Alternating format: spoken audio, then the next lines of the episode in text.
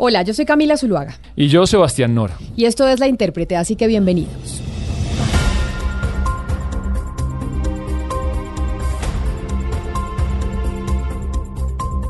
Hoy en La Intérprete queremos hablar de la situación en Colombia de los médicos. Sebastián, hemos hablado durante un año y medio de la pandemia del coronavirus. Hay una fatiga absoluta tanto en la ciudadanía, pero sobre todo en el personal médico que a veces no nos detenemos a pensar en ellos.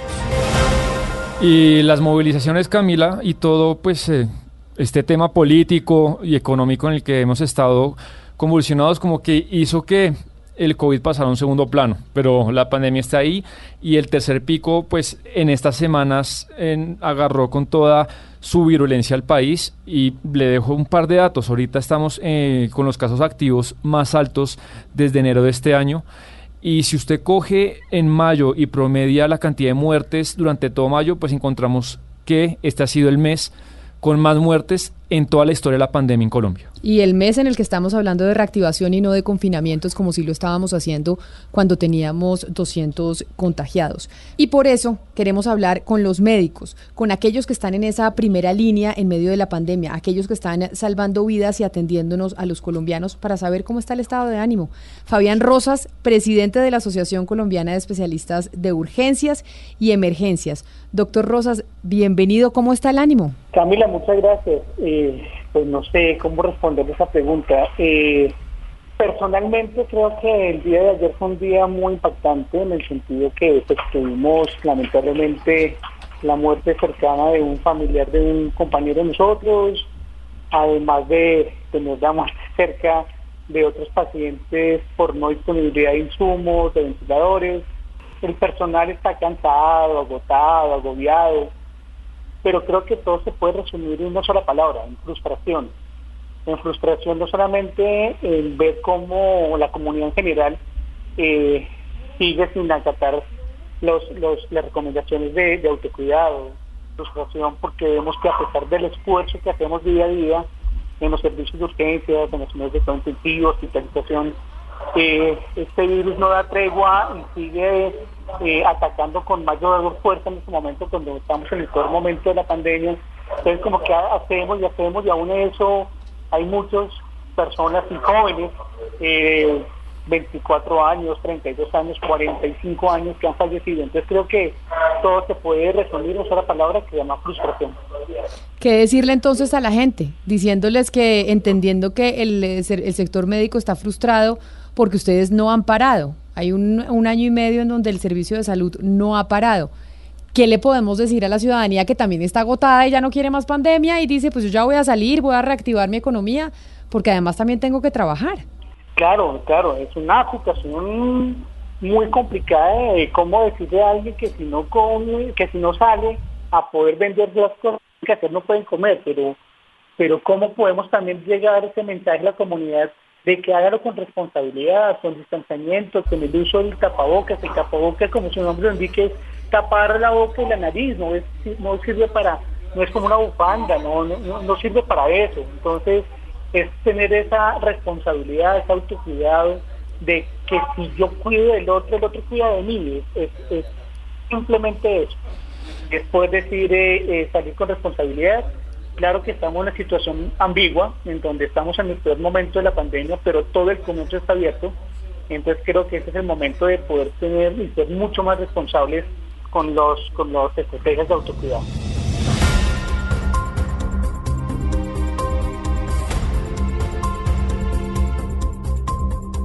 Y Camila, en todo este tema de lo que se conoce como la primera línea, que hemos hablado en estos meses mucho de la primera línea, pero de atención en COVID, pues el trabajo de los neumólogos es fundamental, ¿no? los neumólogos son casi como que el, capitán del equipo de la primera línea. Así es, pues porque este es un, virus eh, respiratorio y siempre se ha dicho, bueno, el coronavirus afecta a los pulmones, así que han sido unos especialistas que han estado ahí durante toda esta pandemia. Y por eso me parece muy interesante que estemos con Fabio Barón, él es neumólogo intensivista y jefe de UCI de la Fundación Cardioinfantil. Doctor Barón, ¿cómo está? Hola, ¿cómo están? Gracias a ustedes por la invitación. Y cuando le preguntamos cómo está es de verdad. Doctor, ¿cómo, están los neumólogos? ¿Cómo están los ánimos? Bueno, esta es una situación difícil, compleja, cada vez peor. Mm, nadie se imaginó estar tanto tiempo, tantos meses y ya 14, 15 meses en esta situación. Y eso obviamente lleva un desgaste profesional y personal importante.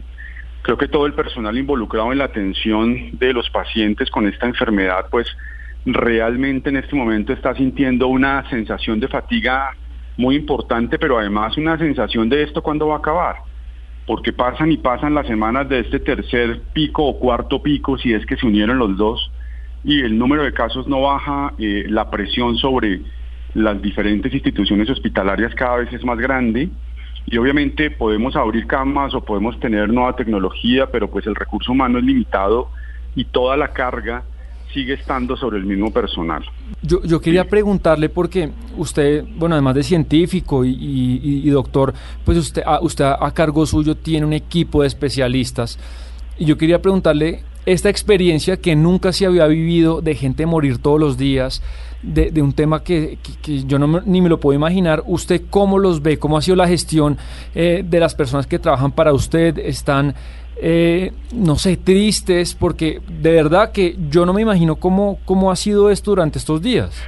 Sí, yo creo que hay dos, dos componentes importantes. Uno es el componente de trabajo, de la carga asistencial que se tiene, donde están las personas realmente cansadas, eh, necesitan ya que esto les dé un respiro de que podamos pensar nuevamente en lo que era hace 16, 18 meses nuestra vida y también desde el punto de vista personal, porque tener la carga de que las personas lleguen a las unidades de cuidado intensivo, a los servicios de urgencias, fallezcan en los números que estamos viendo y ahora mucho más, cuando además del gran número de pacientes, de la gran carga emocional, nos vemos enfrentados a que los recursos no son suficientes para atender la gran cantidad de pacientes que están llegando a las instituciones hospitalarias. Eso lleva a que pues las personas realmente necesitan apoyo. Tenemos muchas personas nuestras con apoyo psicológico, con el apoyo de todos los grupos de salud mental y de todas las áreas, grupo médico, enfermería, terapia, servicios generales, porque realmente lo que estamos enfrentando es lo más duro de la pandemia y además con la expectativa de que puede empeorar.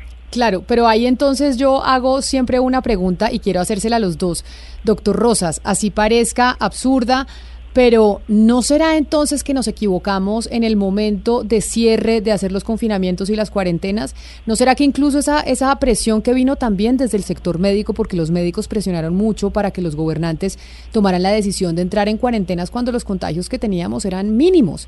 Y hoy estamos frente a la contradicción de que la gente ya está agotada, la gente ya no puede más y dice, no me importa, ya lo que pase, ya necesito seguir la vida. A veces no se piensa, a pesar de que eh, estábamos en un momento en donde no se sabía absolutamente nada del COVID, que cerramos muy temprano, que nos, que nos azaramos muy temprano y ahora que ya no se puede hacer nada porque la gente no va a hacer caso, pues estamos en esta situación? Yo creo que eso fue, eh, obviamente es algo inédito, eh, estábamos aprendiendo de la enfermedad, estamos aprendiendo de cómo se transmitía el virus. Entonces, eh, al principio creo que fueron las decisiones adecuadas para ese momento, el inicio de, de la enfermedad, el confinamiento, de cómo se hacía. En este momento todos toda la comunidad que están cansados, como decía el doctor Barón, hay una fatiga colectiva, ya lo que, lo que menos quiere escuchar la comunidad es de, nuevos confinamientos o nuevas cuarentenas, a pesar de que este es el momento más complicado que hemos vivido durante los 14 meses de la pandemia. Creo que hay unas estrategias desde la salud pública que hicieron falta, como trabajar en prevención, en, cortar la cadena de, la transmisión del virus desde, desde una cultura eh, colectiva, ¿no? En este momento lo que nos queda es tener capacidad de respuesta, eh, seguir frente al cañón, eh, teniendo en cuenta los recursos que tenemos, que estamos haciendo lo mejor con lo que tenemos los recursos son escasos y hay que saberlos eh, manejar y aprovechar de la mejor manera. Doctor Barón, la misma pregunta para usted. Yo a veces, eh, porque a mí me parecía muy extraño desde un principio que estuviéramos cerrando y a mí todo el mundo me crucificaba que decía que cómo era posible que yo dijera que estábamos cerrando muy temprano. Pero hoy que no podemos abstraernos de la crisis social, de cómo la pandemia pues jugó su papel importante en, en las manifestaciones, porque muchachos que están sin estudiar, que están sin trabajar, la pobreza aumentó, etcétera, etcétera y hoy, cuando ya tenemos que reactivar porque la, situación social es compleja, estamos con, pues, con los médicos agotados y con, la, y con el, el, peor momento de la pandemia. Yo creo que pues hay que analizar eso en el contexto de lo que sabíamos, conocíamos y desconocíamos del virus en ese momento. Eh, si ustedes recuerdan, las personas llegaban, se bañaban en alcohol, los alimentos, las bolsas, la ropa, los zapatos, una serie de intervenciones que por desconocimiento se hacían. Hoy sabemos que eso no sirve, que lo que sirve es el usar el tapabocas, evitar las aglomeraciones y lavarse las manos. Son las tres intervenciones claras. Nosotros hoy tenemos un contexto diferente, económico, social, pero también de salud. Claramente nuestro sistema de salud, aunque tiene fortalezas, tiene grandes debilidades. Y esas grandes debilidades, pues cuando se viene esta gran presión, se asoman y nos muestran en dónde deberíamos haber trabajado desde antes. Yo personalmente creo que eh, el confinamiento ya no es una opción. Creo que debemos apuntarle a que las personas entiendan el riesgo en el que se está o el riesgo que están asumiendo al no mantener las medidas que se han recomendado.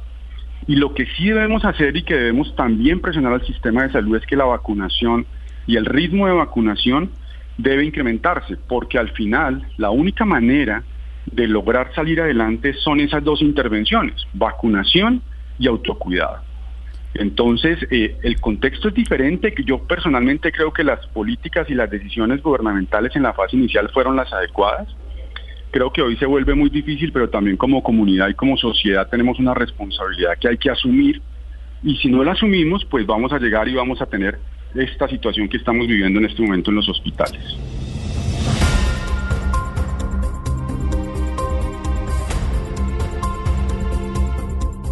Bueno, cada uno nos ha dado un diagnóstico del tema psicológico, eh, del tema epidemiológico de en lo que estamos ahora. Pero les quiero preguntar a los dos cómo están las fuerzas y también el tema de los insumos, de la capacidad del personal para lo que se viene, porque las cifras de estas semanas de contagios pues por lo menos prevén dos semanas muy duras, por lo menos. Vamos a ver qué sigue. Pero el tema, por ejemplo, de los insumos y la capacidad médica, ¿cómo estamos para estas semanas que van a ser pavorosas? Dentro de, la, de este análisis, que es una muy buena pregunta, lo hacemos dentro de tres aspectos principales en, la atención de múltiples personas, de múltiples pacientes, que son las tres S, el staff, que hace referencia al talento humano. ¿Cómo está el talento humano? ¿Es suficiente el talento humano que tenemos para poder responder a la, demanda que estamos teniendo? Muy probablemente no. Eh, este tipo de pacientes y críticos requieren un talento humano especializado que no es suficiente para el volumen de pacientes que estamos atendiendo. Y teniendo en cuenta el tema, el tema que estamos tocando es, ¿está el talento humano adecuado desde el punto de vista físico, mental y emocional para seguir atendiendo? Quizás tampoco, por todo lo que ya hemos tocado. El segundo aspecto eh, tiene que ver con el stock, pero hablamos de los insumos. Al tener un aumento en el volumen de estos pacientes, también hay un aumento en los insumos, medicamentos y demás. Es por ello que generamos, y hay una alerta ahorita nacional con respecto no solamente a los puntos de oxígeno eh, hospitalarios, sino, al, sino al, a la distribución de todas las cadenas de suministro del oxígeno como tal.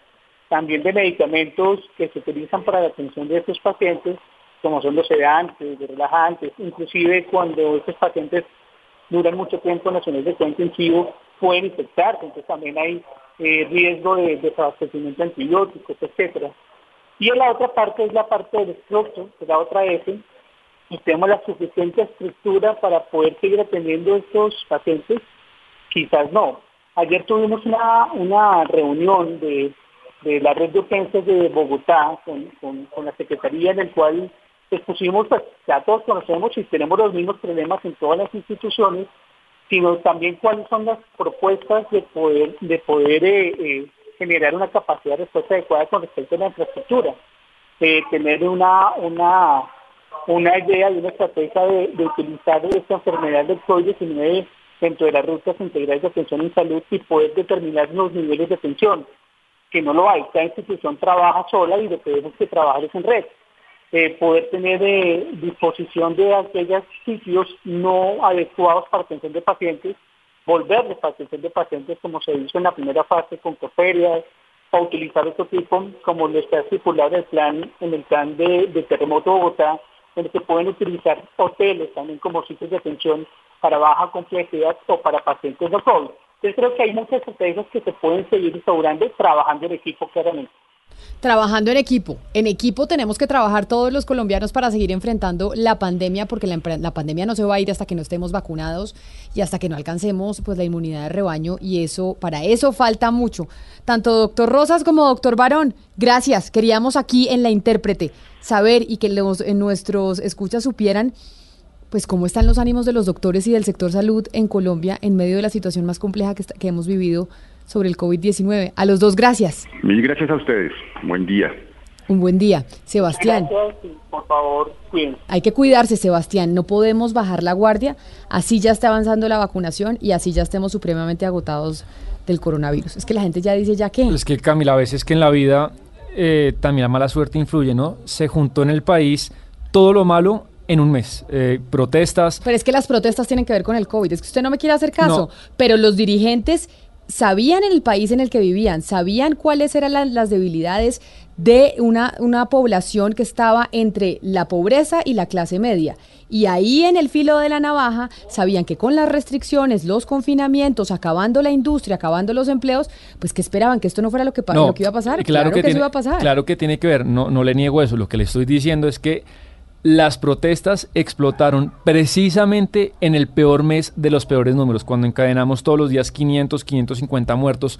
Creo que ahí sí el país tuvo un poco de mala suerte. Y las protestas también pues juegan su rol en los contagios, porque ahí, ahí están los números. Ahí están los números. Esto es todo por hoy en La Intérprete. Ya saben que todos los jueves tenemos un capítulo nuevo. Hoy queríamos entender cómo están los médicos. Los médicos no la están pasando nada bien y tenemos que acordarnos de ellos cuando estemos pensando en cuidarnos. Hoy la intérprete se hizo posible gracias a la musicalización de Gonzalo Lázari, a la producción de Sebastián Nora y al frente del cañón Camilo Reina.